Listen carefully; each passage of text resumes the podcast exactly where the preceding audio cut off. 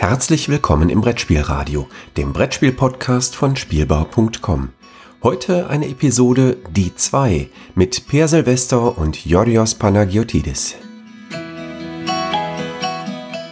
Herzlich willkommen zu einer neuen Folge von Die 2, Nummer 73, also in Summe 75 und das ist ein Dreiviertel von 100 und das waren ganz viele Zahlenspielereien, die nichts mit irgendwas zu tun haben. Warum? Ich weiß es auch nicht. Ich bin Joris Panagiotis und wieder mit dabei ist Per Silvester. Hallo Per. Hallo, also auf einem Fall nichts mit Mathe zu tun, das ist ja schon sehr angenehm. richtig, richtig. Bestenfalls Arithmetik. Ja. Genau, wie immer reden wir über zwei Spiele, Aussammlungen. Also wer, wer jetzt erst einschaltet, der muss eh die ganzen ersten 74 hören. Da, da erkläre ich das oft genug. Ich, das ist jetzt auch irgendwie so albern. Oder? Ja, genau, genau. Also die 2 ist auch Arithmetik. Genau. Richtig, richtig, richtig. Und wir sind halt auch immer noch bei 73 und nicht 75. Aber das ist äh, nee, macht ja aber, aber 73 plus 2, ne? Ach so. Weil mhm. das ist doch die 2. Weißt du eigentlich, wie dieser Podcast heißt? ja, okay. Ich wusste mir nicht bewusst, dass es ja nebenbei noch ein Escape Game spielen. So. ähm. Genau, genau. So funktioniert das hier. Das ist eigentlich alles nur ein groß angelegter, äh, groß angelegtes Rätsel für ein Escape Game, das nächstes Jahr erscheinen wird. Und die Leute müssen dann alle, alle Folgen von die zwei quer hören, um den geheimen Hinweis zu finden. Ja, das ist super, wunderbar. genau, genau. Wird sich super verkaufen. Sie ist, okay. weiß ich jetzt schon.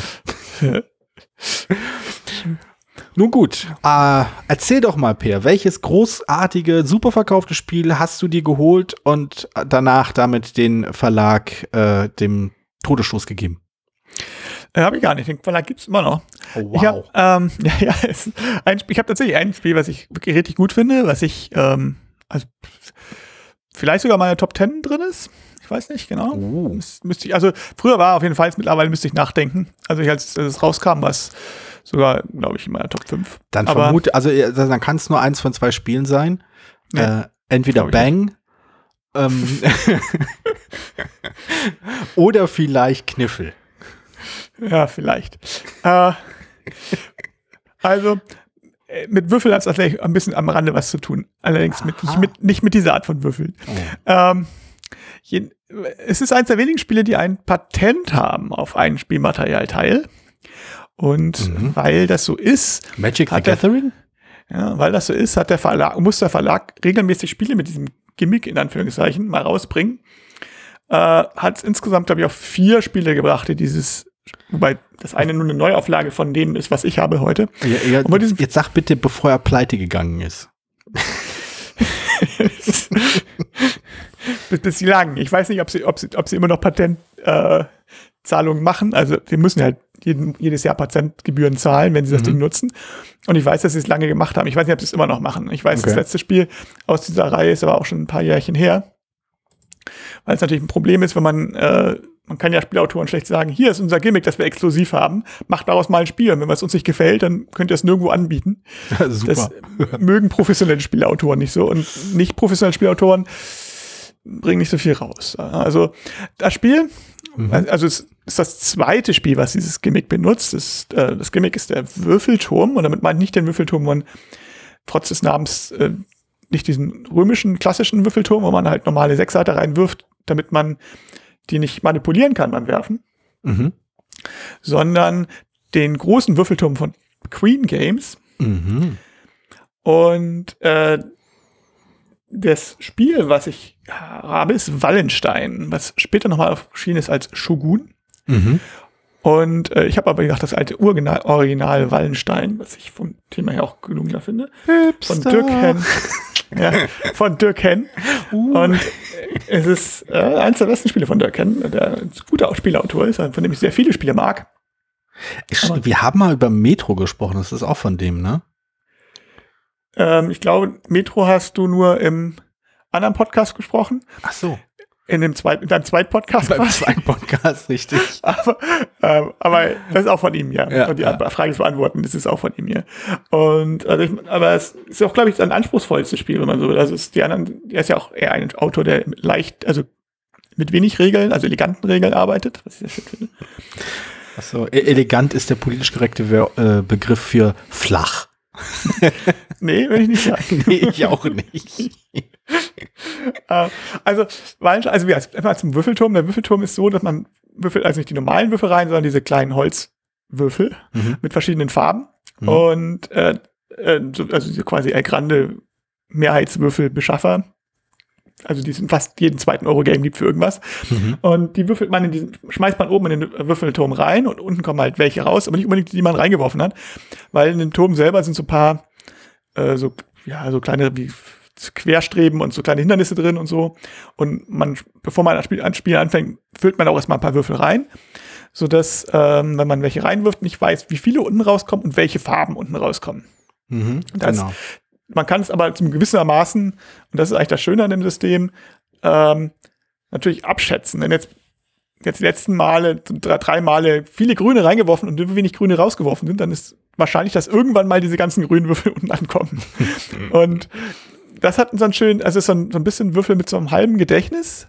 Mhm. Also, also verändert die, also mit so Wahrscheinlichkeiten, normalerweise hat ein Würfel kein Gedächtnis, aber in diesem Fall hat er ja nur ein bisschen Gedächtnis. Nicht so ein sehr gutes, aber schon so ein bisschen.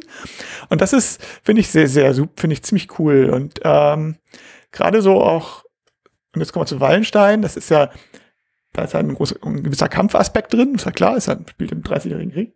Hm. Und äh, hast du nicht letztes Mal über den 100-jährigen Krieg gesprochen?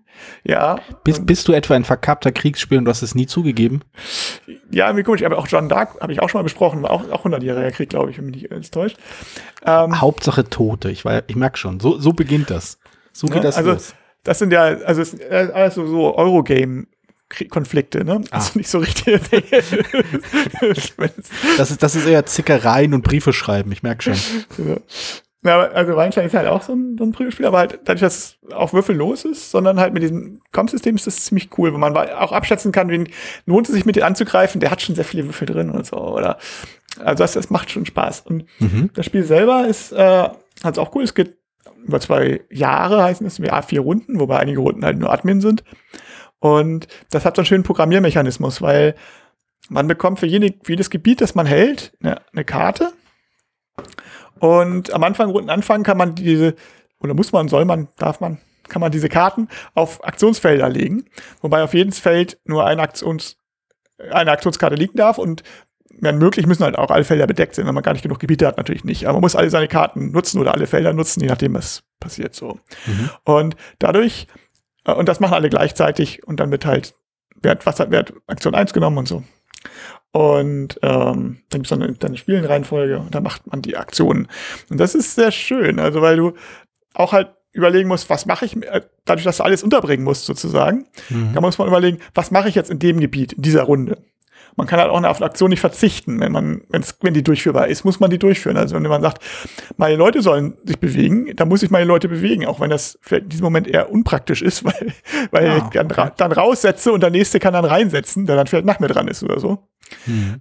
Und ähm, also muss ich dann auch ein bisschen, das ist ziemlich witzig. Dadurch gibt es so schon so, okay, das, das, da möchte das nicht riskieren. Wo baue ich diese Runde? Muss man sich auch überlegen, wo greife ich diese Runde an?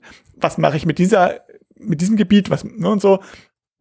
Man muss da so, so eine Balance finden und dadurch ist nicht jeder, und dadurch ist auch nicht, ist auch ein Spieler nicht so bevorteilt, die schon viel erobert haben, unbedingt.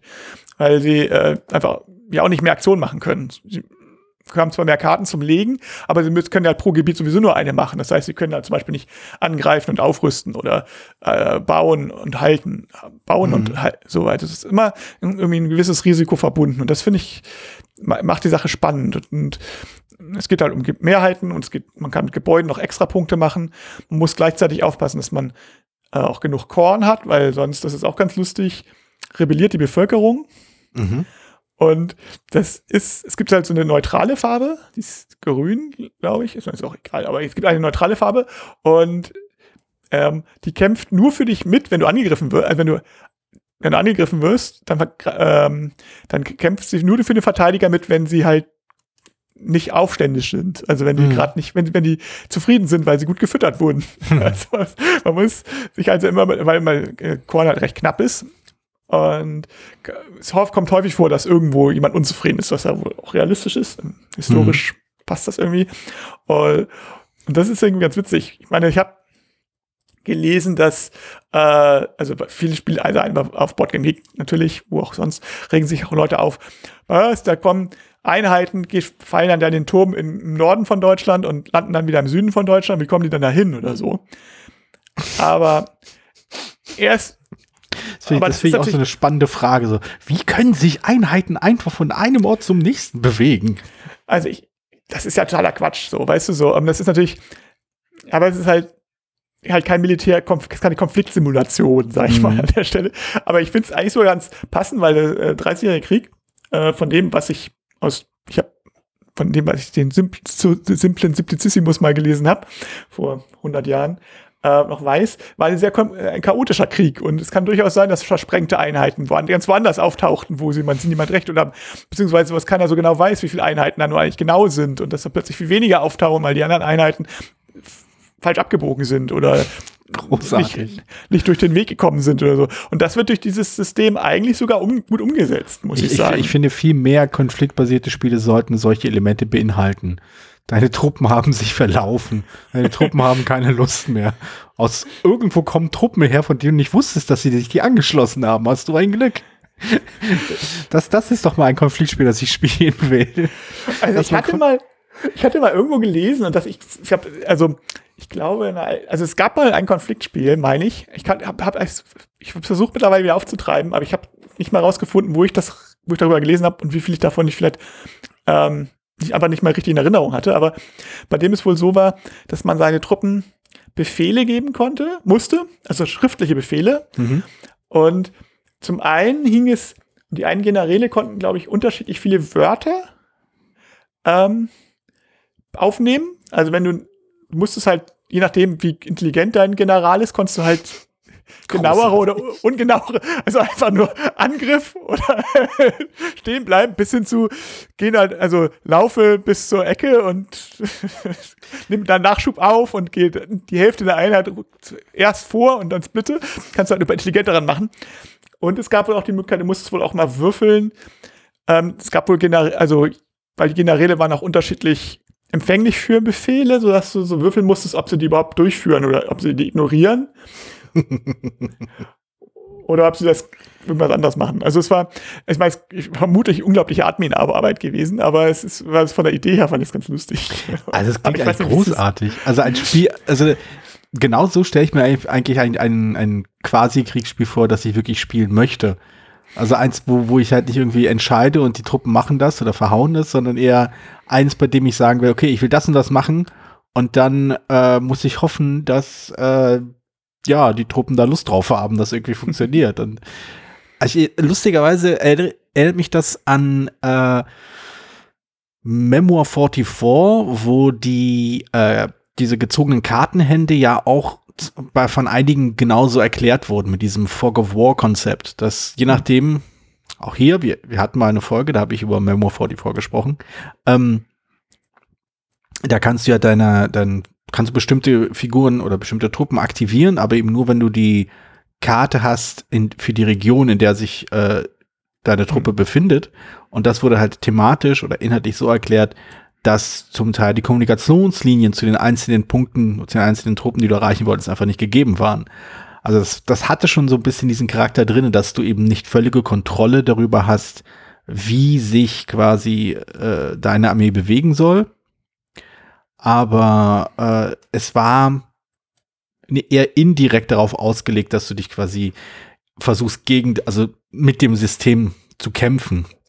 Natürlich musstest du dich irgendwie so positionieren, dass du immer noch äh, maximale Flexibilität hattest, je nachdem, welche Karte du ziehst, aber ein Spiel, das eben immer mehr Fokus darauf liegt, also inhaltlich darauf legt, äh, das System dazu zu bringen, das zu tun, was du machen willst, anstatt einfach nur dein Ziel möglichst effizient zu erreichen. Das finde ich sehr, sehr unterhaltsam. Das hat was sehr, sehr Ulkiges an sich. Ja, also ich finde es eigentlich, also das, das, gefällt mir halt auch am Wallenstein, weil es halt, ich meine, letztlich ist es ist ja gerade in der Zeit sind, funktioniert, funktioniert es nicht so, dass der General gesagt hat, ihr lauft da hin und dann war das perfekt alles, wie das, man sich das vorgestellt hat.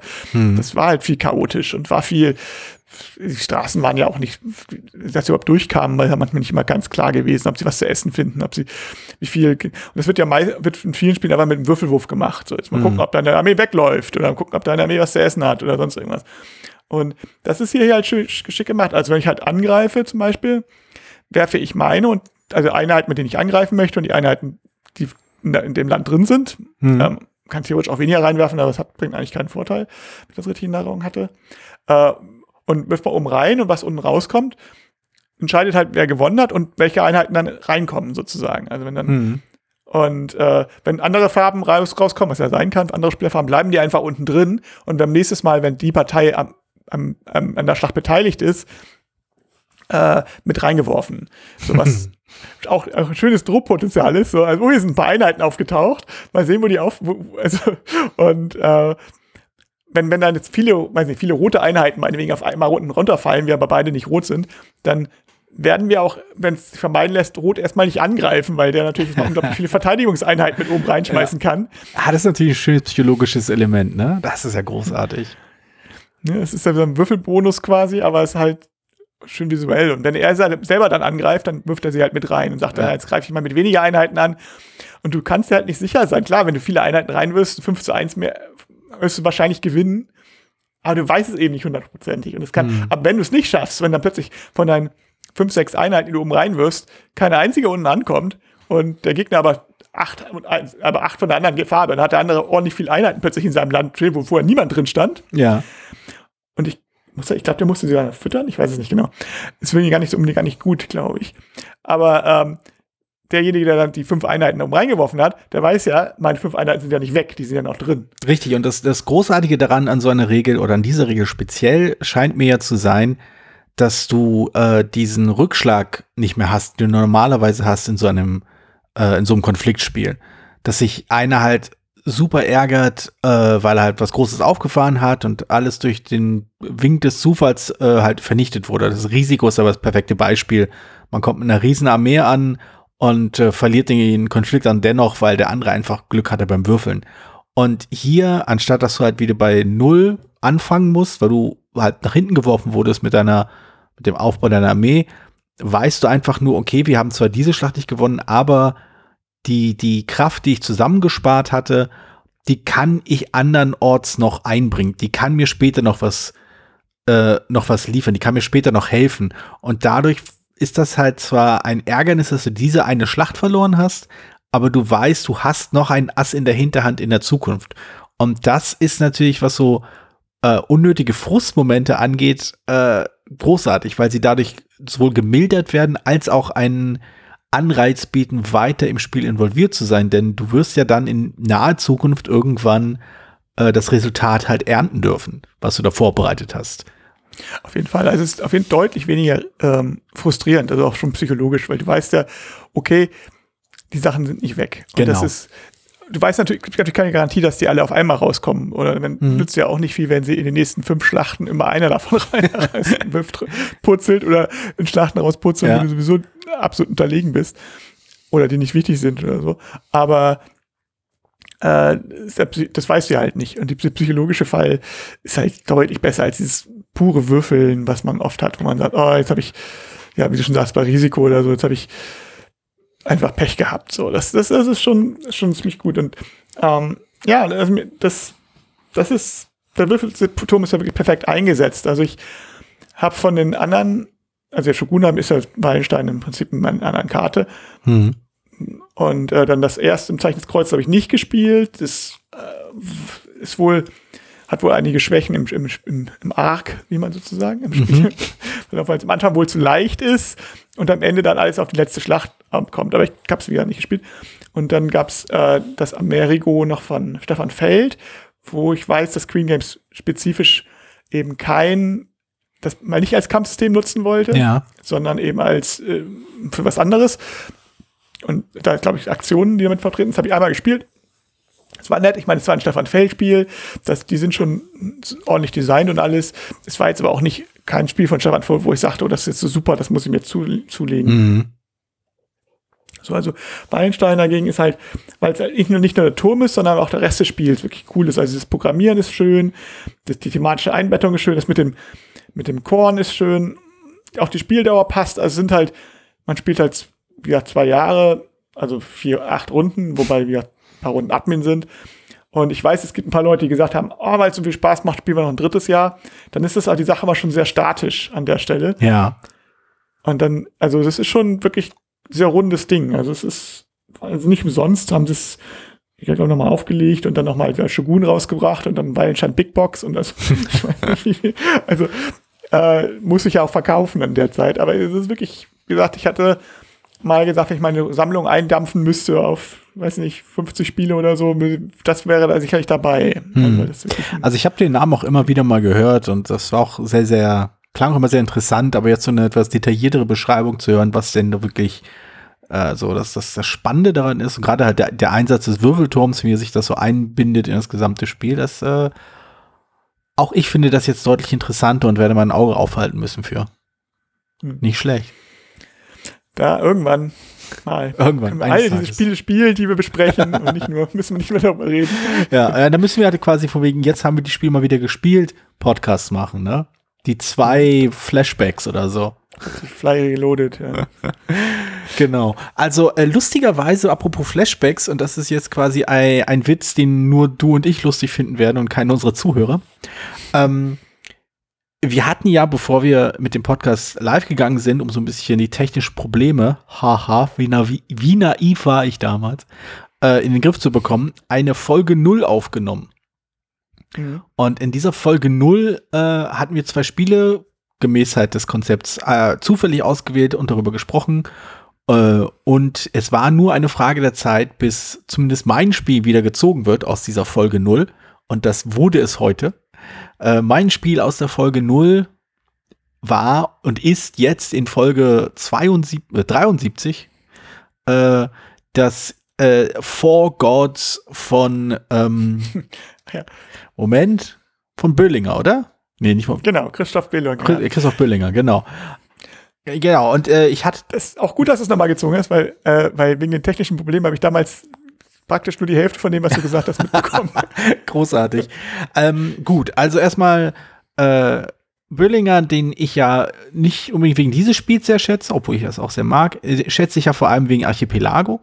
Und Archipelago, wie ich auch schon in der Folge zu Archipelago erwähnt habe, ist ja doch ziemlich, ähm, man merkt, dass der Prototyp aus verschiedenen Katan-Sammlungen zusammengebaut wurde und äh, viele der Regeln auch sich an Katan orientiert haben, bevor sie dann in eine völlig andere Richtung gegangen sind. Also nicht völlig andere, aber stark, stark aufgebauscht, verbessert und verfeinert und überhaupt.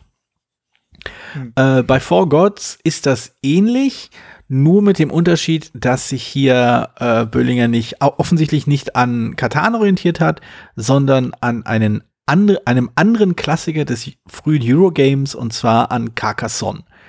Äh, For Gods ist sozusagen Carcassonne, aber angestrengt. Nein, anstrengend. Angestrengt ist vielleicht, äh, klingt, klingt so werten und so, das, so ist es nicht gemeint. Also For Gods ist ein äh, Plättchenlegespiel, bei dem es darum geht, äh, Regionen zusammenzulegen, um damit dann irgendwie Punkte zu machen. Ähm, das unterscheidet sich vom normalen Carcassonne dahingehend, dass zum einen die Arten der Region sehr viel weniger sind. Es gibt genau vier. Es gibt, äh, ich glaube, eins davon war Meer, Berge, äh, Wälder und Wiesen oder so. Wie gesagt, vier Götter. Ne? Und äh, der zweite Punkt ist, es wird in Echtzeit gespielt. Also es gibt auch eine, eine, Variante, die man nicht in Echtzeit spielt, aber ja. Äh, normalerweise spielt man das in Echtzeit. Man hat eine, eine Hand sozusagen, die ausliegt. Ähm, man kann dann, so, ich glaube, bis zu zehn Plättchen, die man aus einem Beutel gezogen hat, vor sich ausliegen haben, wenn man sie nicht anlegen kann oder möchte. Und versucht dann, wie gesagt, in Echtzeit äh, möglichst halt diese, die Landschaft, die vorher abgesteckt ist, in so einem Spielrahmen zu vervollständigen. Und das tut man, indem man halt eben, wie bei Carcassonne, die Plättchen so anlegt, dass sie in sich stimmig zusammenpassen. Also ein, eine, ein Waldplättchen, also ein Plättchen, das an einer äh, Kante einen Wald hat, kann halt nicht direkt an einen See angrenzen, muss an den Wald angrenzen, der dann vielleicht im Lauf, im Rahmen des Plättchens dann zu, zum See wird oder sowas. Solche Sachen kann man halt machen. Äh, und das ist, wie gesagt, ein bisschen hektisch und man guckt und tut und so. Der Witz besteht darin bei dem Spiel, dass man ähm, seine Punkte, beziehungsweise die Art, wie man Punkte macht, erst im, im Laufe des Spiels festlegt. Das ist so ein klein wenig wie äh, der, na, wann man halt seine Figuren zum Beispiel auf eine Wiese setzt oder wann man eine Figur auf äh, in eine Stadt setzt oder wie auch immer. Und äh, zwar entscheidet man sich, dass man sich einen der vier Götter schnappt, von dem man denkt, dass er am Ende des Spiels die größten Regionen haben wird oder die meisten Punkte, in welcher Form auch immer, und legt sich halt damit fest. Die Dynamik ist halt eben, wir legen also hektisch die Plättchen hin, wie wir sie haben wollen, und irgendwann entscheiden wir uns, ach, ich glaube, die Berge sehen gerade richtig gut aus, ich schnappe mir die Berge, ich schnappe mir den Gott der Berge und bekomme jetzt für die Berge möglichst viele Punkte und versuchst jetzt natürlich überall irgendwie so meine Bergketten größer zu machen und so weiter und so fort. Und ähm, das funktioniert meiner Meinung nach gut. äh, anscheinend bin ich da eher die, die Minderheit, denn das Spiel wird halt oft und immer äh, quasi auf Online-Verkäufen äh, Verkäufen verramscht für 10 Euro, 15 Euro. Ich glaube, mehr als 20 habe ich noch nicht gesehen. Ähm, was schade ist, auch wenn ich verstehe, also ich verstehe, ich habe nicht unbedingt Verständnis, aber ich verstehe, äh, dass, dass Leute das Echtzeitelement und das Plättchenlegeelement äh, nicht so einladend finden. Denn naja, Geschwindigkeit ist halt immer ein bisschen mit Stress verbunden. Und ich weiß, ja. äh, also ich, ich habe auch schon häufiger gesehen, ja, wenn es ganz günstig ist, irgendwie für 10 Euro, 12 Euro oder so. Ja. Kaufe ich es mir jetzt oder nicht? Ich meine, ich habe es gesagt, ich warte vielleicht irgendwann mal, bis ich es mal bei, bei dir spielen kann. ich habe ich hab ja auch an, ich habe ja noch zwei andere ähm, Wettpuzzlespiele. Ähm, Stimmt. Sundatu Sahul, wo man also puzzelt. Ja.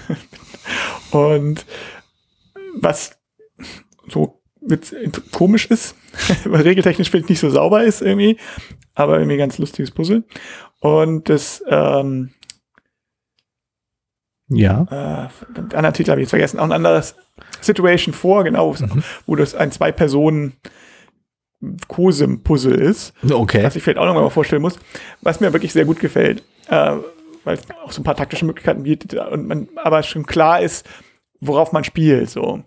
Und aber generell merke ich, stelle ich fest, dass ich oft bei Stressspielen vorher die, die, die, die, die, das, was man darüber liest, mach, meistens interessanter finde, als wie sich das dann selber spielt. Also mhm.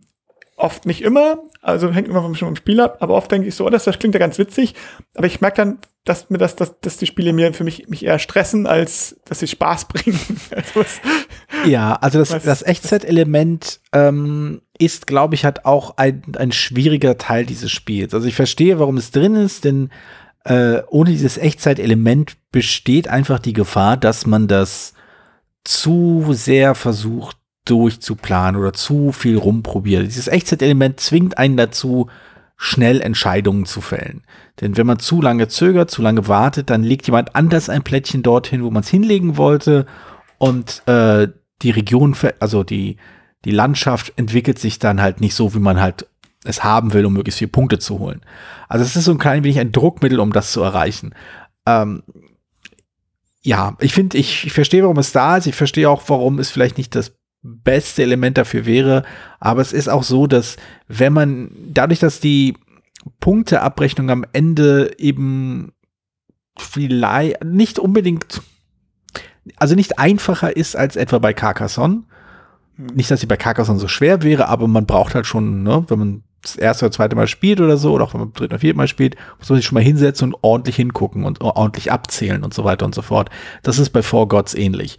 Äh, man muss schauen, okay, wo ist denn hier, wie viel, wie groß ist denn hier die größte Be äh, irgendwie Bergregion? Wie groß ist die größte ähm, Seeregion? Wie groß ist die größte ja, Waldregion und so weiter? Oder wie viele Regionen haben wir überhaupt davon und so weiter und so fort.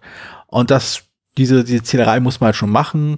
Und das ist halt doch etwas, sagen wir mal, feiner und etwas äh, ja, komplexer, als halt ein reines äh, hektisches Legespiel nahelegen würde. Man würde halt denken, wenn man einfach so hektisch alles hinlegen muss, dass es dann einfach reicht, irgendwie, ich habe hier die größte Region, ich habe das Spiel gewonnen. Äh, es ist halt schon etwas mehr als das. Und das hat was. Das, ich mag das halt wirklich sehr, auch wenn ich nicht so oft dazu komme, es zu spielen, gerade weil es schon zu viert mehr Spaß macht als mit weniger Leuten. Also ich würde es ja tatsächlich, also rein von den Beschreibungen jetzt, ne, mhm. ist jetzt, also ist anders. Ich, was ich so ein bisschen als Phänomen manchmal beobachte, ist, dass wenn Spiele wenn es ein Spiel ein bestimmtes Thema hat, was ungewöhnlich ist, mhm. dann wird es mit dem einzigen anderen Spiel verglichen, was vielleicht ganz rudimentär auch ein vergleichbares Thema hat. so. ja, ja. Während, während jetzt, weiß ich nicht, keiner würde jetzt Eurogame A mit Eurogame B jetzt zwangsläufig vergleichen, wenn die jetzt nicht vom selben Autor sind oder so, mhm. sondern sagen, es sind beides mittelalterliche Kirchenbauspiele. Mhm. So, meinetwegen. So, aber würde jetzt nicht mit die vergleichen. Äh, und ich ich kann mir vorstellen, diese, diese Echtzeit, dass es bei bestimmten Kombinationen von Mechanismen ähnlich ist. Wenn man jetzt sagt, Echtzeit mit Legespiel kombinieren, dass die Leute es dann zwangsläufig oder dazu neigen vielleicht mit ähm, äh, Galaxy Trucker zu vergleichen. Hm. Mhm. Und das ist deswegen viel, und Galaxy Trucker eine, eine andere Ausrichtung hat. Ja, ja, absolut. Und ich denke, dass das, das, das könnte ein Grund sein, warum es so unbeliebt ist. Zumal für Böllinger ja doch eigentlich für noch andere Sachen steht. Ne? Also gerade Archipelago und ist Dungeon Twister, glaube ich, auch von ihm? Ich glaube schon Dungeon Twister und äh, Heroes und, Reborn, glaube ich. Äh, ja, also das, was in der Hölle spielt noch. Oh, spielt noch jetzt in der Hölle. Hm. Ähm, ich komme gerade auf den Namen nicht. Und die sind ja alle ein bisschen so anspruchsvoll. Wenn dann auch noch so ein, wenn da mal jetzt so ein, so ein Legespiel kommt, wo jetzt aber so ein Mechanismus drin ist wie, wie Geschwindigkeit, äh, das ist, äh, wurde ja eigentlich bewusst gewählt ist, wie du auch schon sagtest, dass man nicht, nicht zu sehr über die Sachen rüber grübelt, hm. sondern dass eben man auch ein bisschen loslassen können muss, quasi, ja. sondern sagen, ein bisschen spontan und ein bisschen nach Gefühl spielt und dann auch auf Geschwindigkeit, dass, äh, dass das vielleicht auch noch ein Zielgruppenproblem ist, dass die Leute, die normalerweise Böllinger Spiele mögen, vielleicht nicht, sich nicht da wiederfinden. Das kann ich mir auch vorstellen. Ja, das, das, das kann natürlich gut sein. Also ich denke, also das, die interessanteste Entscheidung in dem Spiel ist halt wirklich, wann man sich festlegt, wofür man Punkte holen will. Also gerade zu Beginn baut man so ein bisschen vor sich hin, versucht einfach seine Plättchen loszuwerden, so ein bisschen die Region auszubauen. Ähm, und irgendwann musst du halt den Punkt finden, an dem du dich festlegst, womit mache ich eigentlich meine Punkte und auf welche, Regi welche Region versuche ich gezielt auszubauen. Anfangs ist es ja eigentlich egal, welche Region man ausbaut. Das wird halt erst in dem Moment wichtig, ähm, in dem man sich halt festgelegt hat. Denn wenn man sich erstmal festgelegt hat, kann man das nicht mehr aufgeben. Und ich glaube, dass, also dieser, dieser, dieser Punkt des Festlegens ist äh, durchaus interessant und es ist auch spannend, wie sich das im Rahmen der, äh, des, de, de, des äh, Spannungsbogen des Spiels oder auch der Geschwindigkeit des Spiels über halt die Spieldauer hinweg, inwiefern sich das halt, äh, inwiefern das halt ausschlaggebend sein kann. Und ähm, dass das halt eben dass das Spiel sich halt wirklich sehr anders entwickelt, je nachdem, wann der erste sich festlegt, wann der zweite, wann der dritte und der vierte hat dann offensichtlich mehr Zeit. Ähm, und das ist also diese Dynamik, die daraus entstehen kann, also auch dieses, die, das psychologische Element, der psychologische Druck, der dadurch entsteht, äh, das, das ist durchaus reizvoll und da kann man durchaus interessante Sachen machen, also auch interessante taktische Dinge anstellen, obwohl es eigentlich ein Geschwindigkeitsspiel ist. Und das, ähm, das, das hat schon was. Also ich weiß nicht, ich mag es wirklich sehr gern. Also ich, ja, also gerade gerade dieser Mechanismus, der reizt mich halt. Also den finde ich auch mal, also das ist ja nicht das einzige Spiel, wo es da vorkommt, ne? Mhm. aber äh, finde ich wirklich durchaus interessant. Also es ist ja, ähm, ja wie, wie Auftragserledigung, aber halt dann noch mit viel, nur halt wirklich viel wichtiger, weil das dann deine gesamte Ausregung, deine gesamte Wertung beeinflusst. Mhm. Und äh, gibt es so ein paar Spiele, finde ich, das finde ich ein Mechanismus. Aber wie gesagt, ich hab's, ich müsste es spielen, bei so einem Spiel wie Geschwindigkeit muss man es, glaube ich, tatsächlich spielen. Um, das kann man schlecht so abschätzen und sagen. Ja. Das ist, ist jetzt gar nichts für mich oder ist was für mich. Also da glaube ich, würde ich mir das nicht so zutrauen unbedingt. Eine kleinere also interessante Variante bei dem Spiel, also der, der gleichen Idee dieses Festlegens, hat mit den, äh, ich glaube, sie heißen Tempel zu tun. Das sind kleine runde äh, Plättchen, also alle anderen Plättchen sind halt quadratisch, wie halt die Carcassonne-Plättchen auch. Äh, diese runden Plättchen, die kann man dort platzieren, von, äh, wo man denkt, dass niemand ein Plättchen finden wird, welches diese, äh, die Bedingung dieser, äh, dieses Bereichs erfüllt. Da kann man halt sagen, hier, hier kann nichts mehr hin. Und dann kann man seine Figur raufstellen und ähm, ist halt ein Tempel für die Figur. Und dafür kriegt man dann am Ende auch Punkte. Aber wenn dann doch es irgendjemand schafft, ein Plättchen zu finden, das genau diese Bedingungen erfüllen kann, durch die angrenzenden Plättchen gegeben werden, also dort ist zum Beispiel See und Wald und Berg oder wie auch immer, ähm, dann verliert man halt Punkte. Dann bekommt jemand anders Punkte dafür. Und da, das ist halt quasi im Kleinen das, was man sonst im Großen auch hat. Wenn man sich im Großen festlegt, womit mache ich Punkte, kann man hier im Kleinen sich auch festlegen, hier, hiermit will ich mit Zusatzpunkte sichern. Aber wenn ich mich irre, wenn ich das falsch eingeschätzt habe, dann schnappt sich jemand anders diese Punkte. Und das ist, das ist auch sehr, sehr unterhaltsam. Also, um, um nochmal einschränkend zu sagen, das ist auch kein Zufall. Also es ist halt kein, ähm, keine Frage des Zufalls, ob ein Plättchen irgendwo reinpasst oder nicht. Äh, man, es kann durchaus Situationen geben.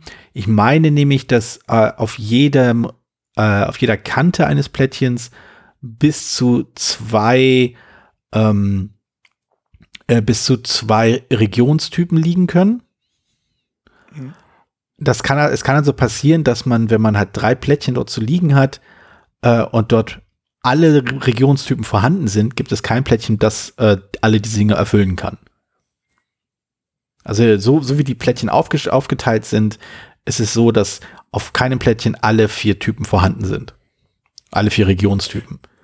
Na, ich meine, das ist wie bei Carcassonne, wenn man nach dem Grundspiel spielt, weiß man auch bestimmt, dass, ähm, ich habe schon lange nicht mehr gespielt, äh, dass, dass glaube ich, kein Plättchen gibt, wo äh, eine Straße in die äh, und, und ein Haus gibt es bestimmte Kombinationen nicht. Mhm, also es ist ganz, genau. ganz klar. Es gibt, gibt zwar welche, wo eine Straße und, und, und eine Stadt drin ist, aber ich glaube nicht ums Eck.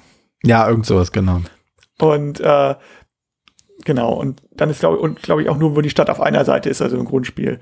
Und das heißt, man muss gar nicht alle Plättchen auswendig lernen, sondern muss halt nur das, diese Regel wissen, hm. um andere effektiv ärgern zu können, zum Beispiel. Genau. Oder zu genau. wissen, wie, du man, wie man das machen kann. Und das wäre dann ja ähnlich. Das ist halt auch so ein Punkt, an dem man sich halt schnell streitet, ob man als erster sehen kann, ah, da kann kein Plättchen mehr hinkommen, da packe ich jetzt einen Tempel hin. Und ähm, es funktioniert wirklich, also ich, ich glaube, die einzige Schwäche, die das Spiel so ein bisschen hat, und da da greifen vielleicht Geschwindigkeit und halt taktische Optionen so ein bisschen äh, nicht richtig schön ineinander, ist, dass die Hektik, ähm, also dass, dass, die taktischen Optionen, die einem dann bei der zweiten, dritten Runde vielleicht klar werden, das ganz spannend machen, die Hektik dem Ganzen viel Schwung gibt und auch einen ordentlichen Adrenalinschub mit sich bringt. Aber am Ende löst sich das irgendwie nicht so richtig zufriedenstellend auf. Also man hat zwar seine taktischen Entscheidungen gehabt, aber denkt man sich so, ah nee, ich war zu, zu langsam oder ich war zu hektisch, ich habe das übersehen, ah, das ist ärgerlich. Äh, oder man ist halt voll auf die Geschwindigkeit gegangen und dann nervt man, ist man so ein bisschen genervt von dieser äh, frickeligen ähm, Endabrechnung, wo man hier vier Punkte bekommt und dafür Punkte bekommt und hier dort so Punkte und hier da Punkte. Und ähm, das ja, also richtig, äh, das, das Finale dieses Spiels ist meistens so ja, so eine Mischung aus, also richtig unbefriedigend ist es nicht, aber man hat so das Gefühl, es fehlt was. Es fehlt irgendwie so ein richtiger Abschluss. Es könnte noch ein bisschen besser sein, ja. Ja, es ist, es geht halt nicht richtig, also ja, es löst sich halt nicht richtig auf. Die Spannung, die aufgebaut wird durch die Geschwindigkeit und durch die Optionen, die man sich so überlegt hat, den Versuch, die Strategie, eine bestimmte Strategie zu fahren, die lösen sich am Ende halt nicht wirklich auf. Es gibt halt einfach nur Punkte und das ist einfach keine schöne Auflösung für ein Spiel, finde ich. Aber vielleicht kriegen wir eine gute Auflösung von dem Podcast hin. Ne? Mit Happy End. Hervorragend. Na, mal gucken, mal gucken. Die technischen Probleme, äh, die uns neuerdings wieder plagen, möglicherweise habe ich sie in der Post-Production entfernen können, möglicherweise aber auch nicht. Wer weiß. Äh, die können wir vielleicht demnächst mal verabschieden, aber diesmal noch nicht. Von daher äh, reiten wir gurkig in den Sonnenuntergang oder so? Gurken wir in den ja. Sonnenuntergang. Gurken wir in den Sonnenuntergang. Hervorragend. Das, das ist doch mal ein abschließender Satz. okay, dann äh, okay. bis Freitag. Bis dann. Tschüss. Vielen Dank, dass du diese Episode Brettspielradio Die 2 gehört hast. Falls du dich mit uns austauschen möchtest, dann findest du uns auf Twitter.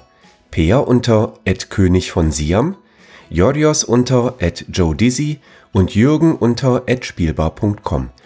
Außerdem gibt es eine tolle Community rund um das Beeple Brettspiel Blogger Netzwerk. Hier nutzen wir Slack, eine kleine App für den Austausch mit Hörern, Lesern und Zuschauern. Falls du ebenfalls dazu stoßen möchtest, sende einfach eine E-Mail an info@spielbar.com, dann senden wir dir einen Einladungslink zu.